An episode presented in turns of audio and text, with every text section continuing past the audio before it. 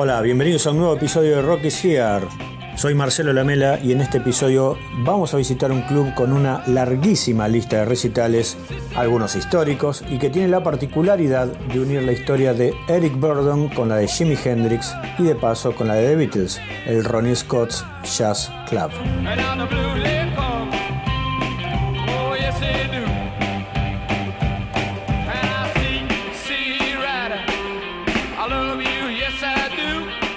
Estamos en pleno Soho londinense, en el número 47 de la calle Frith, a unos 500 metros de la estación Tottenham Court Road, a la que podés llegar con las líneas Central o Northern del subte. Ahí está ese famosísimo club de conciertos que se llama Ronnie Scott's Jazz Club.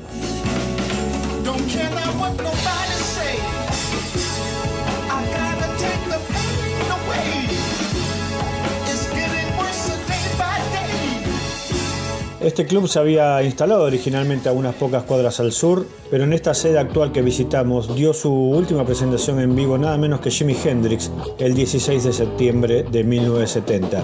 Esa noche, la anteúltima de su vida, subió al escenario del Ronnie Scott Jazz Club para tocar junto a World, la por entonces nueva banda del ex Animals, Eric Burdon.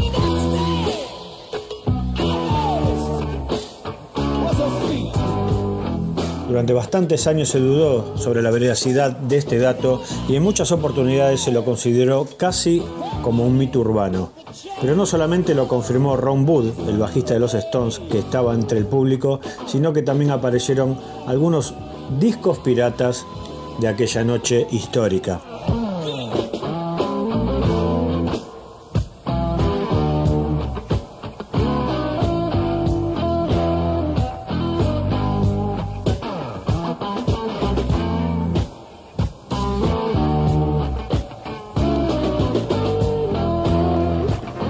Scott fue un saxofonista de jazz que formó varios grupos, pero es recordado principalmente por haber fundado este club en 1959. Y otro dato clave de su vida artística, aunque quizás menos conocido, es que Scott fue invitado a tocar su saxo en el solo de Lady Madonna, el clásico de los Beatles editado como lado A de un simple en 1968.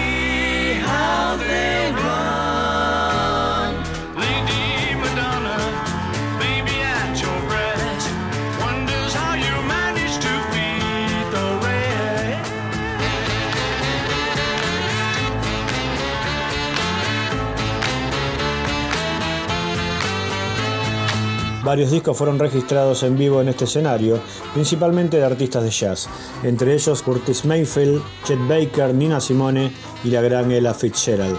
Y también otros más rockeros, por supuesto, como Jeff Beck, Charlie Watts y Van Morrison, entre otros.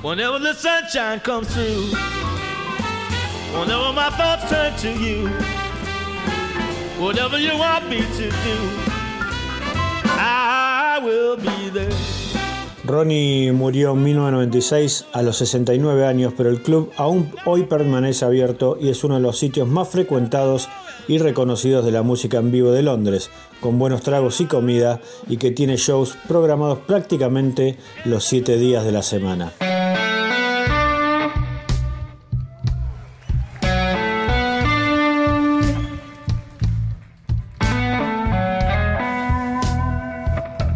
Soy Marcelo Lamele y te invito a que sigamos en contacto a través de la web rockishear.com, no solamente para escuchar los otros episodios en los que recorremos Londres a través del rock, sino para que conozcas más sobre nuestros libros y nuestras visitas turísticas relacionados con la historia del rock de Manchester, Liverpool y Londres.